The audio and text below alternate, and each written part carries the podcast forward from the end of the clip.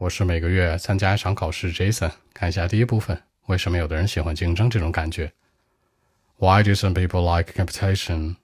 因为很多人想成功，在工作、生活、学习里面，所以竞争无处不在，你想到想不到地方都有。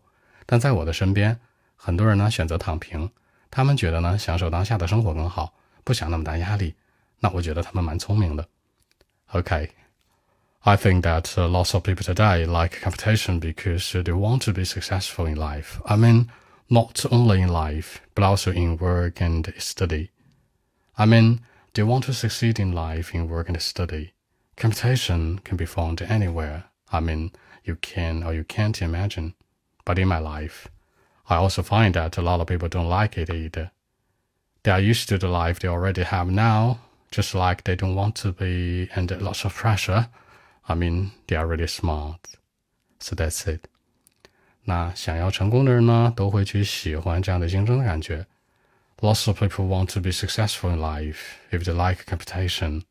那想方方面面都有所成就。They want to succeed in life, work and study. 那竞争无处不在。Competition can be found anywhere.